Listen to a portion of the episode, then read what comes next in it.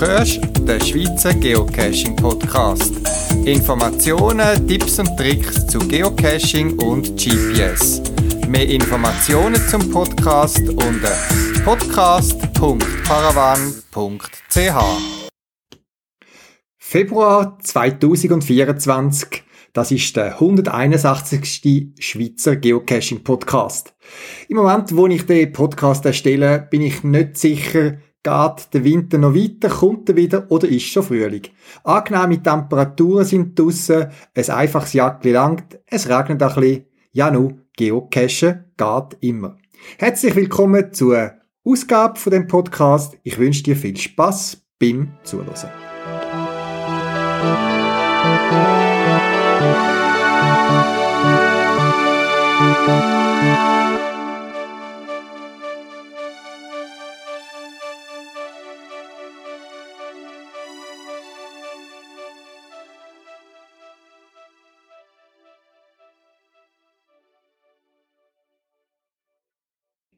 Schön ist es gewesen. Ich habe mir am Januar drei Tage Geocaching gönnt, es verlängertes Wochenende, Freitag bis Sonntagabend. Und zwar bin ich wieder einmal, nicht das erste Mal bin ich dort gewesen, nach Bensheim gereist. Bensheim, bei Leuten, die sich ein bisschen mit Geocaching beschäftigen und so ein bisschen auf der Suche nach speziellen Caches sind, ist das also eine Art ein Wallfahrtsort. Bekannt ist Bensheim, wo zwischen Karlsruhe und äh, Frankfurt am Main liegt äh, vor allem bekannt durch diverse Caches von einem Owner namens Staubfinger. Es ist wahnsinnig, was der Owner auf die Beine stellt. Also auch das Mal bin ich wieder von, aus dem Staunen nicht rausgekommen, von den Locations, die er organisiert hat, von den Cache, die er realisiert hat mit den technischen Sachen, mit den Ideen, mit dem Witz. Und ich habe einfach können den Rüttag einfach nur ein Maul offen haben und viel, viel lachen ab all diesen lustigen Ideen. Wer einmal möchte wirklich so intensiv Geocache, ist das eine gute Möglichkeit. Also man kommt nach Bensheim gut mit dem Zug. Wir sind jetzt mit dem Auto gegangen. Vor Ort empfehle ich, ein Auto zu haben, einen Mietwagen zum Beispiel, dass man ein bisschen mobil ist. Ähm, sie sind schon in relativer Nähe, aber doch von einem Cache zum anderen kann es doch sein, dass man eine halbe Stunde, Stunde muss fahren Je nachdem, was man sich da rauspickt, es gibt viel Cash. Wir haben uns wieder auf hochbewertete Cash konzentriert und ein paar rausgepickt. Drei Tage sind wieder nicht genug gewesen, um all die Highlights zu machen. Ähm, es sind auch Caches in der Nähe, wie der Geist des Hagens, wo ihr vielleicht schon mal gehört habt. Ein Cache, wo ich schon viel davon gehört habe und ich jetzt endlich mal besuchen ähm, klein, witzig und sehr zum Lachen anregend. Und ich freue mich immer, wenn äh, Cash unterhalten von der Machart, von der äh, Umsetzung. Äh, ich freue mich auch, dass zum Beispiel der Geist des Hagens ist so ein sehr ein alter Cash und technisch immer noch im Stand ist. Das sind einfach schöne Erlebnisse gewesen. Zweimal haben wir also bei beiden Übernachtungen, die wir vor Ort gemacht haben, wir haben eine Ferienwohnung gemietet, wo wir auch aus Zügen können deponieren und äh, auch können zum Morgen oder so schnell etwas essen oder zur Nacht. Wir haben zweimal Nachtcaches gemacht, wo uns äh, bis tief in die Nacht beschäftigt haben. Auch das sehr coole Sache, weil eben Nachtcaches sind nicht mehr so häufig wie auch schon wie früher in den guten alten Zeiten. Es sind Nachtcaches von einer anderen Art gewesen. Ähm, einfach wahnsinnig. Alles andere wäre gespoilert. Ich mache euch Mut, euch auch so ein Geocaching-Wochenende oder Geocaching-Tag zu gönnen. Macht eine Planung, lasst ein bisschen die Listings, dort Prioritäten setzen und Qualität geht vor Quantität. Etwas Lustiges möchte ich erzählen, was uns da passiert ist. Das kann auch an einem anderen Ort passiert sein. Es ist auch in der grösseren Umgebung von Bensheim. Wir sind unterwegs. Wir haben noch einen Geocache der viele Favoritenpunkte hat. Prozentfavoritenpunkte. Wir sind mit dem Auto angefahren und haben einen geeigneten Ort gesucht zum Parkieren. Es ist so über Land noch immer. Und schon beim Anrollen auf der Ecke, wo man parkieren sehe ich aus meinem Winkel als Beifahrer irgendetwas am Boden liegen, wo ich jetzt als Petling identifiziert hätte. Und äh, es gibt ja nicht nur freudsche Versprecher, es gibt ja vielleicht freudsche Verluger. Und ich habe dann schon ein bisschen gestaunt, dass da auf dem Parkplatz ein Petling soll liegen.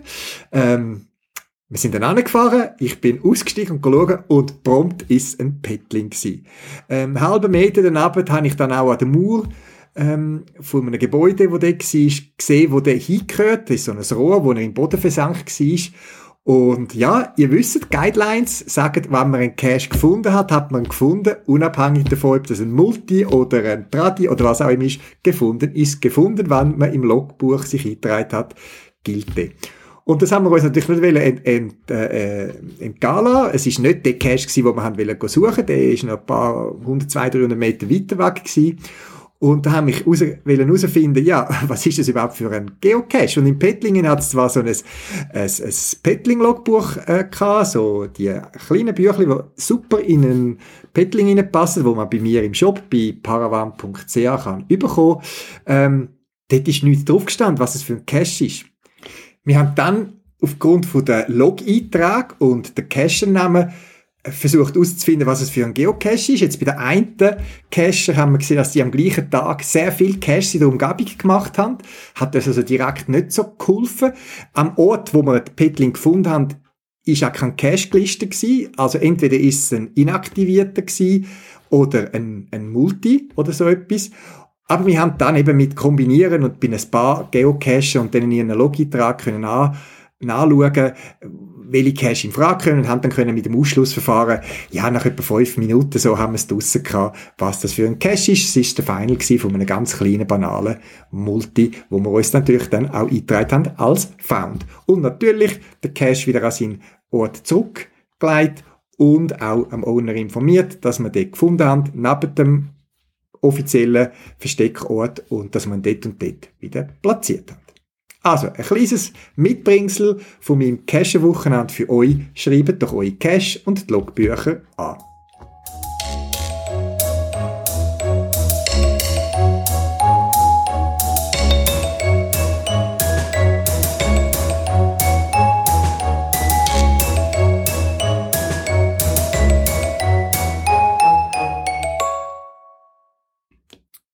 Aus USA hat mich Nancy angeschrieben.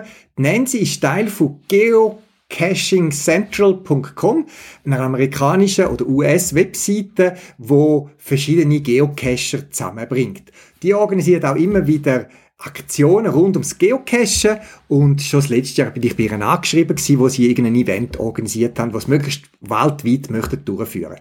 Und auch jetzt hat sie mich wieder äh, kontaktiert. Ich soll doch hinweisen auf ihre äh, ähm, Operation Superheroes, eine spezielle Geocaching-Aktion, wo die Idee ist, dass man Cache gestaltet, weltweit zum Thema Superhelden. Und die sollen all am 28. Äh, April 2024 am 8. publiziert werden. Äh, sie hat nicht geschrieben, in welcher Zeitzone. Also ich gehe jetzt mal davon aus, auf dem 4, 28. April sollen die Caches publiziert werden, wenn man sich dort will beteiligen. Sie möchten quasi so ein gemeinsames Thema aufnehmen, wo eben rein um Superheroes geht und so ein bisschen Tech, technische Stages und so Adventure und so weiter geht. Äh, viel mehr kann ich nicht dazu sagen. Ich habe die Webseiten angeschaut, ich die auch verlinken. Die finden wir unter geocachingcentral.com und dann hat es dort so äh, das Logo Operation Superheroes, wo man kann anklicken und dann steht in Englisch, was die Idee dahinter ist und wie man sich kann beteiligen. Wer weiß, vielleicht ist jemand interessiert daran. Ich nehme den Wunsch von Nancy gerne auf und mache da Werbung für Operation Superheroes, organisiert von geocachingcentral.com. Links findet ihr bei mir auf der Podcast-Webseite.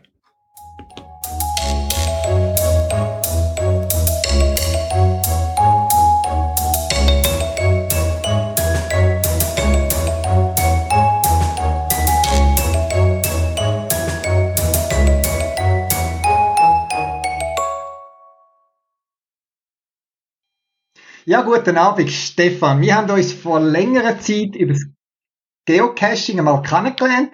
Stell dich doch kurz vor und sag mir, wie du damals mal zum Geocachen gekommen bist. Also, ich bin der Stefan Schanz und ich bin mittlerweile 52 Jahre alt. Ich bin Familienvater von zwei Jungs, mittlerweile 15 und 17. Beruflich bin ich als Alterspfleger tätig. Wohnen tun wir in Städtlen, das ist ein Vorort von Bern. So, meine Berührung mit dem Geocaching hat eigentlich in erster Linie etwas mit ihrer Rolle als Familienvater zu tun. Äh, meine Frau und ich haben uns äh, entschlossen, dass die Betreuung der Kinder, dass wir das teilen und somit bin ich Teilzeit-Animator von zwei Jungs gesehen. Also habe ich immer irgendwie etwas gesucht, was ich ihnen bieten kann. Frische Luft, Reisen, Abenteuer. Das ist uns einfach immer so, ja, wichtig gewesen. Und dazu hat zum Beispiel gehört äh, das Aufsuchen von Höhlen, von Ruinen, aber auch von Bunker oder eben Lost Place. So, und auf meiner Suche nach der Inspiration bin ich auf die Podcast gestoßen. Geocaching ähm, habe ich eigentlich eingesetzt aufgrund von der, von der Objekte, die man kann finden kann. Da habe ich ein bisschen durchgegraben, ich habe viel gelesen, aber viel von deinen Podcasts gelost. Aber ich muss auch zugeben, dass das Aufsuchen von den Böxli, ähm, das hat sich bei uns noch nie wirklich durchgesetzt. Also wir hatten ja Phasen wo wir ähm, uns eben mit Lost Place auseinandergesetzt haben und manchmal bin ich alleine unterwegs gewesen. Aber die Phase ist dann irgendwann erloschen, aus dem Grund, ähm, ja, weil es, eigentlich auch nicht legal gesehen. Also so Lost Place aufzusuchen. Ähm, ja. Ja. ja. Und eben das, so wenn ich das richtig verstanden bist du jetzt Geocaching-mäßig nicht mehr so aktiv? Ja, das ist ja so. Also es hat doch ein bisschen mit dem Hobby zu tun. Ähm, ich, ich, ich bin halt gerne Filmer und habe gemerkt, es reizt sich halt ein bisschen dran. Ich kann nicht Geocache ähm, verraten durch die Filmerei. Das ist halt ein bisschen reingekommen. Darum hat sich, ja, habe ich mich ein bisschen rausentwickelt. Also eben, du möchtest Filmer etwas zeigen und da sind Geocaches nicht so geeignet, weil man die ja typischerweise nicht bekannt geben oder? Ja, das ist das. Und dann, dann muss ich sagen, gell, ich habe durch das Podcast hören. Also von deinem Podcast habe ich auch ein bisschen deine Ethik verstanden, oder? Ähm, ja, was das Verraten angeht, eben von Lost Place, so deine Liebe dazu, das habe ich verstanden und darum ähm, habe ich auch ein bisschen anderen Weg gewählt. Ja, und ich glaube, jetzt hast du eine gute Überleitung gemacht, weil ich habe Kontakt wieder aufgenommen mit dir, weil du Film machst, wie du selber gesagt hast, wo man kann auf YouTube anschauen und der Schwerpunkt sind dort eben, wie du selber sagst, Bunker und Lost Places. Äh, mir persönlich gefallen die technisch gut gemachten Filme, besonders aber auch die fundierten Hintergründe und geschichtlichen Fakten, wo du mit diesen Filmen vermittelst. Zusammen neben, neben dem optischen Eindruck, wo, wo ich toll finde, eben auch gute äh, Hintergrundinformationen dazu. Äh, ja, ähm, mir geht das Geocacher ja gleich, wenn ich so eine Location besuche, ob es ein Lost Place oder sonst etwas ist, nimmt mich auch immer Wunder, was steckt dahinter. Ähm, was hat dann dich dazu motiviert, so aufwendige Filme zum Thema vor allem Bunker äh, zu, äh, zu, realisieren? Ähm, ja, ich muss vielleicht sagen, dass es ähm, auch ein eine Entwicklung ist gesehen. Also ja, schon sehr früh angefangen an filmen. Ich habe mal so eine Kamera geschenkt bekommen, wo dann die SD-Karte frisch rausgekommen ist. Und äh, irgendwie habe ich gemerkt, dass ich eigentlich Freude habe, Geschichten zu erzählen. Also wenn wir irgendwo in die Ferien sind gegangen, habe ich gemerkt, ja, ich will nicht einen Ferienfilm machen, ich möchte irgendwie eine Story haben. Und ich bin da immer so ein bisschen äh, auf der Suche gesehen. Und wenn man so meinen Kanal anschaut, ähm, so die älteren Filme, dann, merkt, dann sieht man etwas von dieser Entwicklung. Also eben sind Reisefilme, ähm, wir haben äh, Lego- und Playmobil-Filme gemacht, so animiert kurze Spielfilme. Dann irgendwann ist so eine Phase Lost Place. Aber ich, bin auch sehr naiv da dahinter, oder? Ich habe irgendwo auch mal Ärger mit der Polizei bekommen, oder einfach gemerkt, hey, das ist wirklich illegal. Da kannst du nicht einfach überall rein. Und irgendwie bin ich dann bei den Bunkerfilmen bleiben hängen. Also meine Gile haben auch gerne Bunker gehabt. Ähm, ja, und irgendwie ähm, irgendwann habe ich plötzlich angefangen, so Dokumentarfilm daraus zu machen. Das heisst, dass man meine Stimme aus dem Off hört und dass ich etwas darüber erzähle, aber auch fundiert. Die haben mich auch informiert darüber. Ja, einfach gemerkt, das macht mir Spass.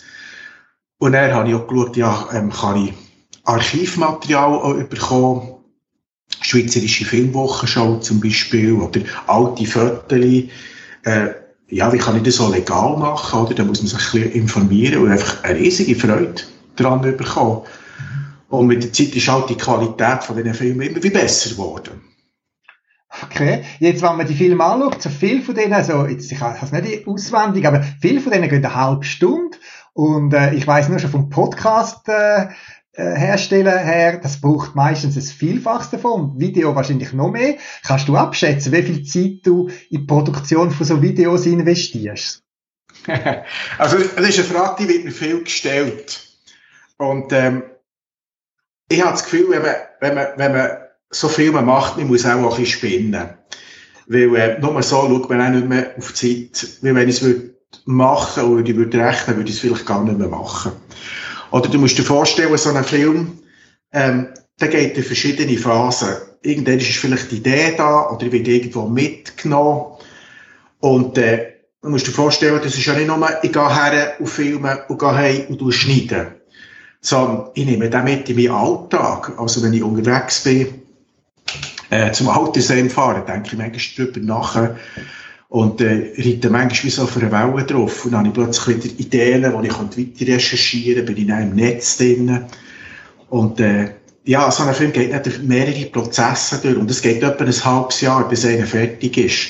Dann musst du dir auch vorstellen, dass äh, jeder Film, oder ich habe dann mehrere Filme gleichzeitig, es sind dann so Baustellen, mhm. wo ich zwischen mal wieder ein bisschen dran bin, ja, dann lege ich den wieder weg, oder? Es hat ja manchmal schon mit Terminen zu tun. Manchmal brauche ich Genehmigung. Oder manchmal habe ich einfach auch keinen Bock mehr, oder? Also, regt er mich auf, der Film, dann muss ich ihn wieder ein bisschen weglegen.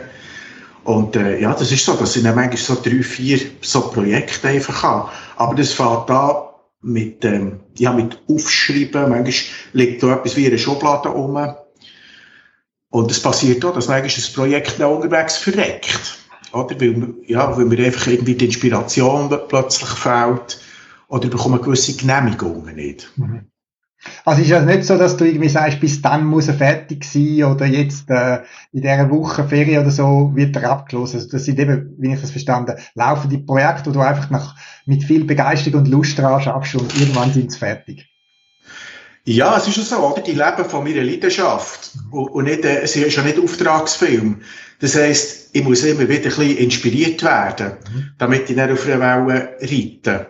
Und das kann ich nicht einfach so machen. Ich kann nicht auch, äh, jetzt mache ich wieder einen Film weiter, sondern eben, ich muss ein bisschen getrieben werden. Okay. Jetzt, du bist nicht allein unterwegs, das sieht man auch in den Film. Erzähl doch, wer sonst noch in, die, in das Produktionsteam dazugehört. Also mein ältester Sohn, der kommt aufgrund von seiner Ausbildung nur noch sporadisch mit. Der Jünger, der hat einfach keinen Bock mehr. Aber ich bin viel unterwegs mit dem Lorenz Manni. Der macht solche Filme jetzt etwa seit zehn Jahren. Ist sehr leidenschaftlich. Da drin, es gibt etwa 240 Filme auf seinem YouTube-Kanal zu finden. Ja, und wir kennen uns etwa jetzt seit drei, vier Jahren und mittlerweile sind wir wirklich auch Freunde geworden. Also er ist so einer, der sehr wichtig ist. Dann ähm, gibt es auch den Michael Elmiger. Er ist ein bisschen ein Spinner, oder? Der, der hat sich vorgenommen, dass er in der ganzen Schweiz alle Festungsanlagen dokumentieren und fotografieren Ich weiß nicht, ob er das schafft in diesem Leben. Und der hat eine Internetseite, äh, die heißt Historische Anlagen. Also tut mehr fotografieren. Und, wir uns dann gegenseitig aber so ein bisschen ergänzen. Manchmal mit Ideen oder mit Quellen. Äh, jeder hat so ein bisschen andere Stärken. Der eine kann, kann sehr gut äh, organisieren oder schauen, wie kommt man her, kann man mit dem Auto eventuell näher suchen. Ähm, ja, einfach so Zeugs, oder? Jetzt eben, was mir an deinen Produktionen sehr gefällt, sind die fundierten Informationen, auch historische Dokumente, die du zeigst. Wo findet man eigentlich so offizielle historische Dokumente, Fotos und Videos, wo du all irgendwie deine Videos äh, brauchst? Also grundsätzlich findest du ja im Internet ganz Haufen Zeugs, aber die Frage ist ja immer, ähm, nicht nur, wo finde ich das Material, sondern wie bekomme ich auch die dazugehörige Lizenz? Oder wegen dem Urheberrecht. Und dann musst du dich einfach ein bisschen damit befassen. Also meine wichtigste Quelle ist das Schweizerische Bundesarchiv. Dort habe ich vor allem ähm, die Schweizerische Filmwochenschau ähm, habe ich dort Material, aber äh, auch gewisse Fotos. Dann das DMA, das Zentrum für digitale Medien der Armee. Das sind viele so Instruktionsfilme. ähm, manchmal schon aus dem Zweiten Weltkrieg, aber es, es geht ihnen bis in die 60er Jahre rein, wo ich das Material darf brauchen. Ja, und manchmal gibt es halt auch äh, Vereine, wo wir Material zur Verfügung stellen. Okay. Aber so die zwei Quellen würde ich schon sagen, das sind so meine wichtigsten Quellen. Okay. Jetzt, ich kann dich nicht so gut, aber ich schätze dich jetzt mal aus unserem Kontakt nicht als Militär- oder Kriegsfan ein. Wie würdest du deine Begeisterung für das Thema Bunker und Festungen und so weiter beschreiben? Also ich würde mal sagen, in erster Linie bin ich ein begeisterter Filmer, der aber ein grosses Interesse an Geschichte hat. Und militärische Objekte, die mich faszinieren, weil sie so etwas Widersprüchliches vereinen. Auf der einen Seite sind es hässliche Boote für einen Krieg. In Mitte eine wunderschöne Landschaft, ja, die friedlich ist. Es hat so eine eigene Ästhetik und ja, irgendwie zieht mir das an. Okay, gut. Jetzt, äh, wir haben ja ein gemeinsames Leiden, wenn wir es mal so sagen. Ich leide, dass viele Lost Places, die ich gerne besuchen oder besucht habe, verbrannt sind oder eben stark vandalisiert äh, worden sind oder immer noch werden. Bei deinen Objekten wie Bunker ist das ja auch der Fall. Du erzählst das auch manchmal in deinen Videos. Wie schätzt du die Situation und glaubst, dass es dafür einen Hauptgrund gibt? Also was ich beobachtet habe, ist das Prinzip immer das Gleiche. Je näher die Zivilisation ist, ähm, desto grösser ist das Potenzial von der Zerstörung. Warum es also Doppel geht, sorry, wenn ich so rede, wo das Zeug kaputt machen, das habe ich nie wirklich verstanden. Ähm, aber es ist ja so, oder? Der einzige Grund, warum ich zum Beispiel Filme kann zeigen über Lost Place in der Nähe von der Zivilisation, ist letztendlich, weil die gut verschlossen sind aufgrund von privaten Leuten oder Vereinen. Und alles andere, ähm, was offen ist, wo man dazukommt, das ist einfach grusig. Also darum Darum muss ich an Orte hergehen, äh, wo ganz weit weg sind von der Zivilisation. Eben irgendwo in den Bergen auf, oder? Da findet man immer noch irgendwelche, irgendwelche Anlagen, die offen sind, aber noch im schönen Zustand sind. Mhm. Aber wir müssen ja ganz ehrlich sein, oder? Ähm, ich bin ja zeitlang bin in dieser Urbex-Szene auch drinnen gesehen. Und ich finde es eigentlich ein bisschen paradox, oder? Da kommt man so mit diesen Werten, oder? Ähm, man bricht nie ein, man nimmt nichts mit. Aber der einzige Grund, warum wir rein können, ist, weil halt gleich einer eingebrochen ist äh, und das geöffnet hat. Und das ist, ist bei den Bunker auch ein bisschen ähnlich.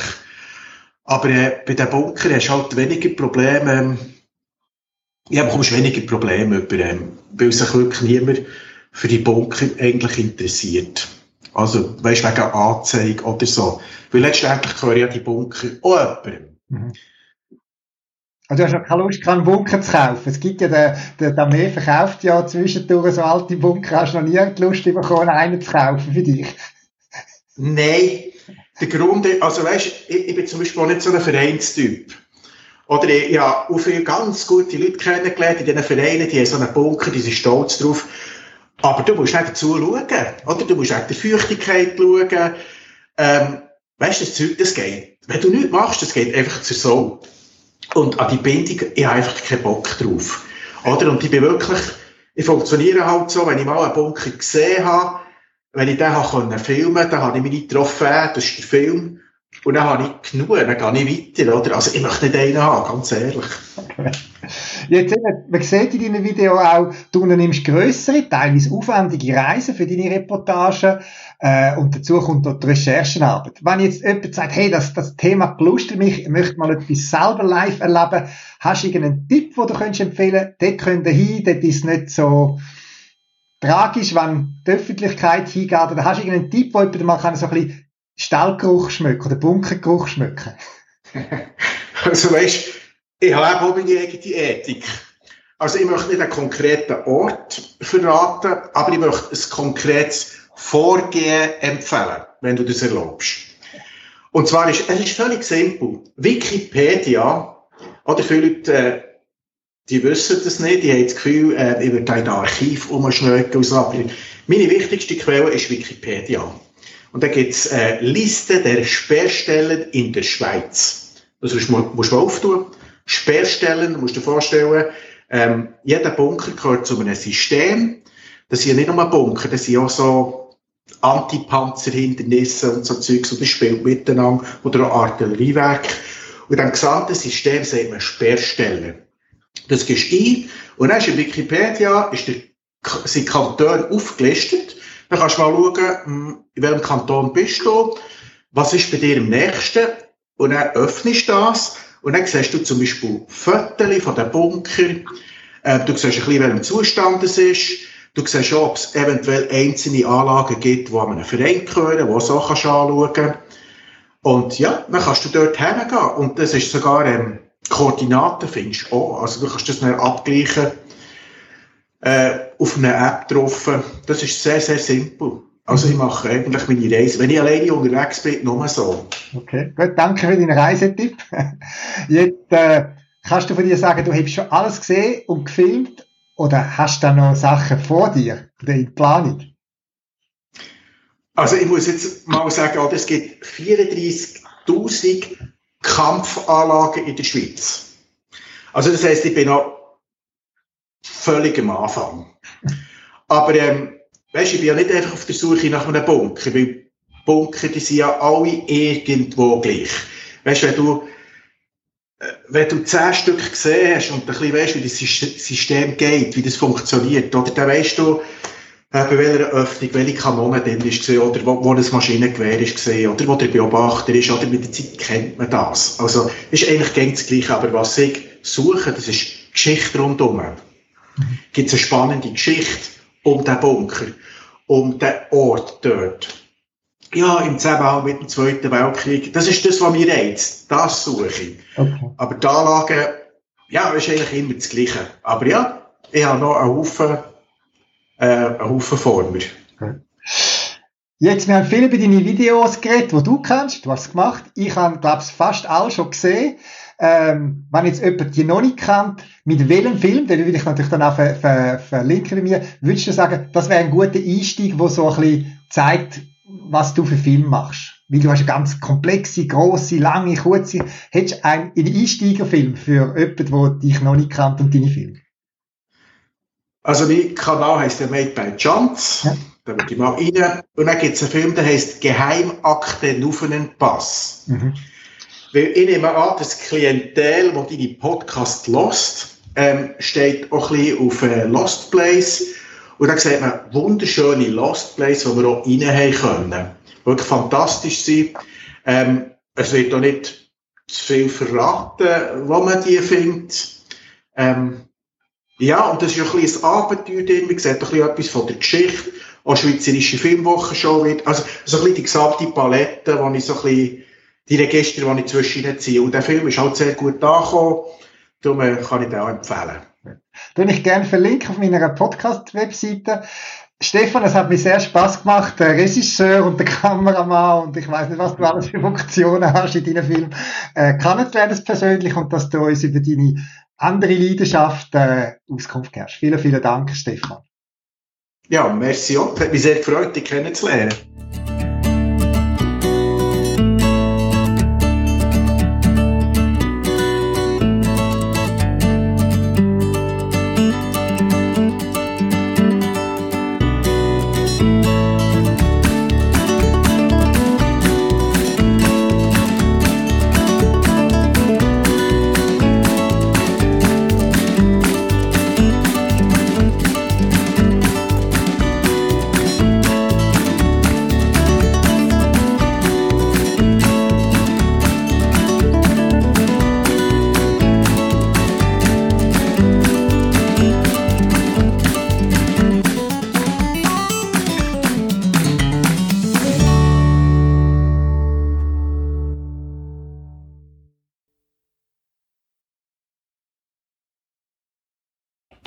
Ja, heute ist es selbstverständlich, dass man mit dem Smartphone geocachen.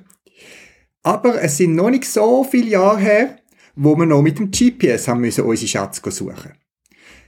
Die robusten GPS, die es heute noch gibt, wo ja, bezüglich Software und Bedienung sicher ein bisschen Rückstand haben zum Smartphone. Wo es aber nach wie vor super gut sind, das ist die Robustheit der meisten Geräte. Gerade Garmin ist bekannt für robuste Outdoor-Geräte und Batterielaufzeit.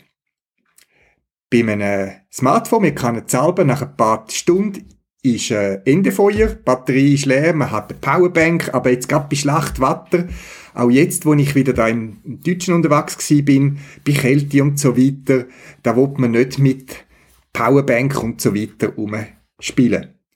Und da ist man froh, wie ich zum Beispiel, wenn man mein Garmin GPS dabei hat, wo man einfach den Rucksack kann klicken, in den Hosensack stecken oder wo auch immer und am Morgen einschalten und am Abend läuft's immer noch. Abgesehen von der Robustheit, watterfest, stoßfest und man kann ja lang darüber erzählen oder sich beeindrucken lassen von den äh, Prospekt und Abpreisungen äh, Herstellern. Ich finde es immer gut, wenn man auf Erfahrungen zugreifen kann. Das neue Garmin GPS Map 87, ich sage jetzt einmal als aktuelle Flaggschiff von der Outdoor Handy äh, GPS von Garmin, habe ich schon vor einiger Zeit angekündigt. Es hat gegenüber am Vorgangmodell jetzt nicht so viel Neuerung gegeben. Es ist auch im gleichen Gehäuse sieht gleich aus und mein alter, in Anführungszeichen, 86er läuft immer noch, darum habe ich bis jetzt noch keine Motivation gehabt, außer einem kurzen Test, 87 zu testen. Aber der RCH 85 hat im Schweizer Geocaching Forum seine Erfahrungen mit dem Garmin GPS Map 87 berichtet und vor allem ist er eingegangen auf die grosse Neuerung, die das 87 gebracht hat, nämlich es hat einen eingebauten Akku. Von dem habe ich immer ein bisschen Respekt gehabt, ja, wie lange läuft dann der Akku und so weiter.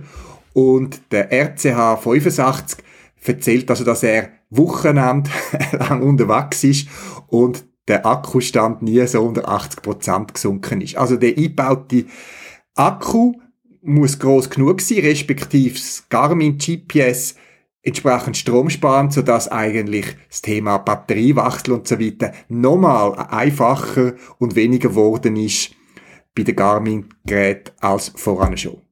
Eben bei meinem Gerät, ich habe zwei AA, Akkus jeweils drin. Ich tue die am Morgen einschalten, so 8, 9, wenn man startet, lasse den ganzen Tag eingeschaltet und am Abend, irgendwie am 7, 8, irgendwie, ja, dann sagt dann das GPS bei mir, ja, jetzt sind die Batterien leer oder die Akkus leer und dann kann ich die wechseln oder das Gerät einstecken. Und eben beim neuen 87 scheint es also wirklich so sein, dass das Garmin wirklich eine lange Laufzeit hat und Batterielaufzeit man fast kann vernachlässigen. Und für die, die sagen, ja, aber wenn dann der Akku gleich mal leer ist, ja, dann kann man gleich eine Powerbank dabei haben, wo man wahrscheinlich sowieso dabei hat für sein Smartphone und könnte das GPS auch über die Powerbank laden. Dann die neuen Garmin haben auch USB-C-Schnittstelle. Und wir kommen jetzt auf ein anderes Thema, die USB-Schnittstelle von diesen Geräten. Man kann ja unterscheiden zwischen, ich sage jetzt mal, der Hardware, der Steckerform und in Anführungszeichen die Sprache, die USB-Sprache, die die Geräte reden. Wenn man ja als USB-Gerät, man kann nicht alle noch die alten USB-Sticks irgendwo einsteckt an einen PC oder irgendwo hin, dann muss ja der PC und der USB-Stick irgendwie miteinander reden. Und die Stecker sind nur die mechanische Verbindung zwischen den zwei Teilen. Man kann sich das bildlich vorstellen, wie wenn man eine Fremdsprache redet oder reden muss, um im Ausland zum Beispiel in der Ferien unterwegs zu sein. Ich nehme jetzt mal an Französisch und wenn ich mich Französisch mit meinem Gegenüber kann unterhalten, dann spielt es ja meistens keine Rolle, ob ich das über das Telefon, Festnetztelefon mache oder äh, direkt im Gespräch oder über ein Smartphone, äh, ein, ein, ein, ein, Handy, irgendwie, wenn ich Französisch kann, dann kann auch die Übertragungsart, ich sage jetzt mal die Mechanik zwischen anderen Jetzt im USB werden die verschiedenen Stecker, die verschiedenen Steckertypen und die Geräte verstehen sich trotzdem. Beim Garmin GPS Map 87 hat aber Garmin die Sprache geändert. Und zwar die alte USB-Sprache, wo man kennt von der USB-Sticks, so der Memory, der Speicherträger-Modus quasi, den haben sie abgeschafft. Die, die schon ein Garmin Markant oder ein, ein, mit einem Memory-Stick geschafft. Früher hat man können, oder bei den bisherigen, bis zum 86er, wo ich noch habe, steckt man das GPS ein am PC oder am Mac und dann erscheint das wie ein eigenes kleines Laufwerk mit den verschiedenen Ordnern. Und jetzt im Zusammenhang auch mit äh, neuen Smartphone-Technologien, mit iPhone und so weiter, haben die Hersteller neue Sprachen eingeführt, für, zum äh, mit USB-Geräten reden, wo gewisse Einschränkungen haben. Bei Windows zum Beispiel, wenn man das GPS Map 87 einsteckt, ist das kein Problem. Dort ist das implementiert, dort hat man ein bisschen anderen Zugriff. Aber es erscheint nicht mehr als Laufwerk, wie zum Beispiel unter F-Doppelpunkt, wo man vielleicht noch von früher kennt. Und beim Mac werden die Geräte vom Betriebssystem aus, einfach was mitgeliefert wird, nicht erkannt. Für Mac braucht man darum ein, äh, ein Hilfsprogramm. Ich habe euch den Link ähm, auf meiner Podcast-Webseite äh, hinterlegt. Das, das Programm kann, man kostenlos abladen, wo dann quasi wieder ermöglicht, auf einem Mac auf quasi Dateien von dem GPS zuzugreifen. Also eine neue Sprache und man muss quasi seinem PC beibringen, dass es mit diesen GPS-Geräten kann reden. Auch andere USB-Geräte sind davon betroffen. Auch wenn ihr euer Smartphone anschliesst an euer PC, dann ist das eben nicht wie ein USB-Stick von früher, sondern es gibt eben ein anderes Protokoll, das nennt sich MTP, für die, die es genau möchten wissen, wo verschiedene Vorteile hat zum Kommunizieren und zum Datenaustausch. Ein großer Nachteil ist eben aber auch, dass die gängigen Geocaching-Programme, wo man so im Gebrauch haben, wie zum Beispiel äh, das GSEC, die kennen die neue USB-Sprache, die neue Gerätprotokoll nicht und darum kann man nicht direkt aufs GPS die Daten speichern, wie man es bisher kann. Man muss sich da ein bisschen zu helfen wissen. Die einfachste Variante ist, wenn man zum Beispiel ein Programm wie äh, GSEC oder iCaching nutzt, dass man Dateien nicht direkt aufs Gerät kann speichern, sondern man speichert es als zum Beispiel GPX-Datei und dann quasi außerhalb vom Programm manuell aufs Gerät muss schieben. Ja, und wenn wir schon so ein bisschen am Daten transferieren aufs GPS redet, die nächste Feriensaison kommt gewiss. Jeder von uns wird wahrscheinlich früher oder später größere oder kleinere Ferien haben. Und ich bin auch jemand, der gerne meine Ferien vorausplant und sich schon ein bisschen einstimmt und ich habe gerne Karten, ich tue gerne auch schon meine Unterkünfte und so Sehenswürdigkeiten und natürlich auch äh, äh, Geocaches schon planen. Und ich habe das früher sehr intensiv und oft mit dem äh, Garmin Basecamp, einer kostenlosen Software, die es für Windows und Mac gibt, braucht. Aber jetzt bin ich ein bisschen bequemer geworden und brauche Google Maps dazu. Jetzt nicht direkt das Google Maps, wo man sonst kann, zum schnellen Adressen anschauen, sondern Google bietet unter google.com-maps, wenn man einen kostenlosen Google-Account hat, wahrscheinlich die meisten von uns haben, äh, eigene Karten kann äh, planen und entwickeln. Also man kann ähm, dort äh, neue Karten erstellen, wobei neue Karten, Karten existiert schon, und kann dann aber dort quasi den Ausschnitt von der Karte wählen, wo man will. Man kann vor allem äh, eigene Punkte erfassen, ähm, eben zum Beispiel ein Hotel oder ein Campingplatz oder eine Sehenswürdigkeit und kann sich den Punkt dann auf der Karte wie eine Art markieren. Ich habe übrigens eine ganze Sammlung von meinen vergangenen Ferien. Für jeden hat es eine eigene Karte mit allen Punkten, die ich wählen, äh, schon im Voraus erfassen und speichern. Und jetzt, das ist jetzt der springende Punkt, warum ich das Ganze nutze. Ich kann also sehr komfortabel die am Browser meine Ferien planen. Ich kann Sehenswürdigkeiten, Punkte und so festlegen. Man kann die Punkte sogar farbig markieren. Man kann eigene Icons wählen für ähm, Darstellung auf der Google Maps.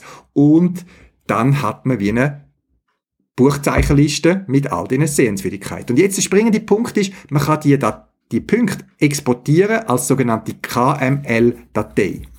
Das ist ein eigenes Format von der Google und jetzt kann man die KML-Datei in eine GPX-Datei konvertieren und auf sein GPS laden. Das kann das Handgerät sein, mache ich typischerweise, dann habe ich all meine Sehenswürdigkeiten Punkte auf meinem GPS dabei. Aber auch wenn man ein Autonavi hat, wo GPX versteht, kann man das eben auch drauf tun und hat dann alle Punkte schon bei sich. Ich mache das so, dass ich mein Autonavi, wo, ich, wo auch ein Garmin-Gerät ist, ein Neue, äh, jeweils mitnehmen in die Ferien gerade und das dann quasi in einem Mietwagen äh, installieren. Aber ich habe schon alles vorbereitet. Ich muss vor Ort keine Adresse mehr eingeben und so weiter. Und da dazu vielleicht noch ein äh, Tipp von mir, äh, wenn ihr die Punkte exportiert, dann könnt ihr die Reihenfolge nur indirekt beeinflussen. Die Reihenfolge ist dann nicht in der Reihenfolge, wie ihr auf den Google Maps definiert habt, sondern das Garmin wird dann die automatisch sortieren, alphabetisch. Und darum mein Tipp, sortiert oder benannt eure Punkte äh, fortlaufend, fangen da mit 1, 2, 3, 4, 5, 6, so wie ihr zum Beispiel eure Tour geplant habt, oder bei mir habe ich es schon so gemacht, wo, wo man quasi wie einen Plan kann, wo wir umgereist sind, habe ich gerade das Datum ähm, eingegeben als Beginn von meinem Wagpunktnamen, also zum Beispiel äh, 2024 02 01 für den 1. Februar zum Beispiel. Und wenn man das so macht, dann hat man Punkte gerade in dieser Reihenfolge, wie man es braucht, auf dem äh, Autonavi und muss nicht lang suchen. Wie kommt man von einer KML-Datei auf eine GPX-Datei? Da gibt es verschiedenste Möglichkeiten. Eine Variante ist, wer noch Garmin Basecamp nutzt, kann das die KML-Datei direkt in Basecamp importieren. Basecamp kann das Format und dann kann man es von dort aus ins GPS laden. Ich mache es aber anders. Ich möchte nicht mehr darum wagen, über Basecamp gehen. Es gibt online diverse Konverter, KML zu der GPX. Und ich habe noch zwei, drei so Konverter, wo man online aus dem Browser kann nutzen, um die GPX-Datei erstellen. Die ganze Geschichte klingt jetzt ein bisschen komplizierter als ist. Probiert es doch selber aus. Ich habe euch auch noch ein Video verlinkt, wo jemand das mit Basecamp zeigt, wie man die ähm, äh, Karte kann kommentieren. Wie gesagt, ich mache es einfacher. Ich bin in Google Maps, mache meine Route. Vor meinen Ferien tue ich die Datei nach KML exportieren. Das kann man in, im Browser selber bei Google Maps dann in dem eigenen Maps-Tool oben links hat so drei Punkte exportieren als KML-Datei. Dann macht schwupp kommt aber auf seinen PC und im Browser rufe ich dann einen von den KML to GPX Konverter auf, lade die Datei auf, schwupp und ich habe die GPX Datei, die ich dann in mein GPS kann laden. Vielleicht eine Idee, wenn du Ferien planst, dass du mal versuchst mit Google Maps zu arbeiten. Ich finde es noch sehr praktisch, vor allem hat man es überall dabei, Google Maps und muss nicht nur zusätzliche Software installieren.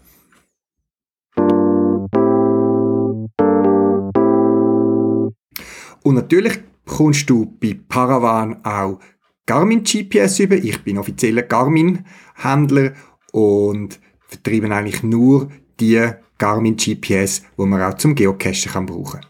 Du kommst von mir auch Support über auf meiner Webseite findest du die eine oder andere Hilfe rund um Geocachen und GPS.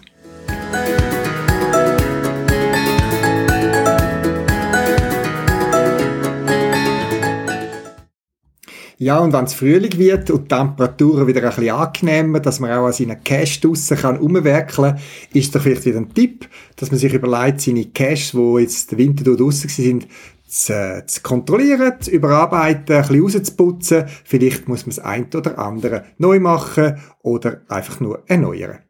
Mein Job, der Geocaching-Shop www.paravan.ch bietet verschiedene Möglichkeiten dafür, dass du nicht alles selber musst basteln. Es gibt fertige Sachen, lustige Sachen, wo man Caches kann gestalten und auch, und das jetzt auch wieder zum den Bogen schliessen zu meinem ähm, Ausflug nach Bensheim, äh, trackable Sachen. Ähm, ist immer lustig, wenn man äh, im Ausland oder so auf eigene Produkte stößt und ich habe auch neu mit ähm, Geocaching Travel Card gefunden. Das ist ein Trackable, wo ich mal vor Jahren äh, produzieren lassen. Das ist in Kreditkartenform ein relativ günstiger Trackable, offiziell gelistet bei geocaching.com mit einer Tracking-Nummer, eingeprägt wie bei einer Kreditkarte. Das heißt eine Nummer, die nicht einfach weggehen kann, wo man irgendetwas kann anhängen kann oder einfach auch so auf die Reise schicken. Und probier's doch wieder mal, ein Trackable auf die Reise schicken und schauen, wie der sich bewegt. Ich find's immer noch spannend. Immer noch sind äh, Coins und Tra Trackables, Travelbags von mir unterwegs und hin und wieder komme ich eine Nachricht von einem TB oder einem Coin über, wo sich irgendwo auf der Welt, oft auch ein Event, die Hand wechselt und weiterreist.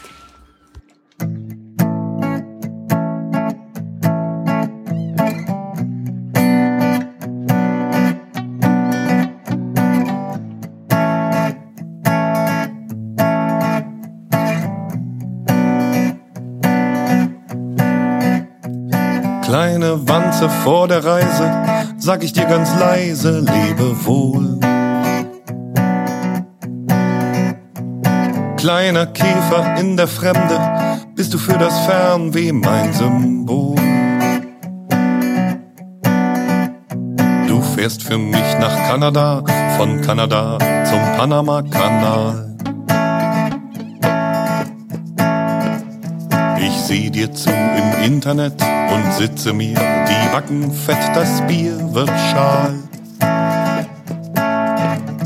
Der Tabak wird trocken wie die Gobi und die Gabi war hier lange nicht zu Gast. Und du vergnügst dich in Nairobi, Alaska, Nebraska, Caracas. Kleine Wanze vor der Reise, sag ich dir ganz leise, lebe wohl. Kleiner Käfer in der Fremde, bist du für das Fernweh mein Symbol. Ich steig in Ostdorf in die Bahn, du reist grad mit den Taliban durch Pakistan. Schöpfe meinen Dispo aus, du flirtest mit ner Wüstenmaus in Afghanistan. Um mich rum sind alle immer nur am Rennen und am Flennen, weil sie gar nicht rennen wollen. Und du kannst gemütlich am Rennsteig pennen oder Ski fliegen, gucken am Holmenkollen. Kleine Wanze vor der Reise, sag ich dir ganz leise, lebe wohl. Kleiner Käfer in der Fremde, bist du für das Fernweh mein Symbol. Es war schon spät, als ich sah, dass du in der Nähe bist. Ich schrieb, bring Milch mit als Notiz zu dir ins Netz. Ich hab dich abgeholt, geputzt und weil dein Leben Reisen ist, hab ich dich am Hafen wieder ausgesetzt. Am Hafen wieder ausgesetzt.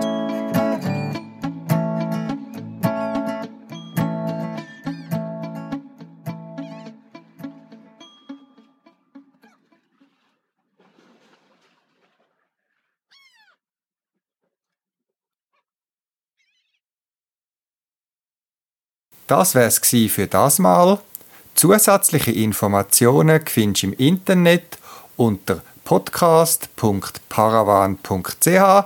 Du kannst mir auch eine E-Mail schreiben für Anregungen oder Rückmeldungen auf podcast.paravan.ch und auf jeden Fall viel Spaß beim Geocachen und bis bald im Wald.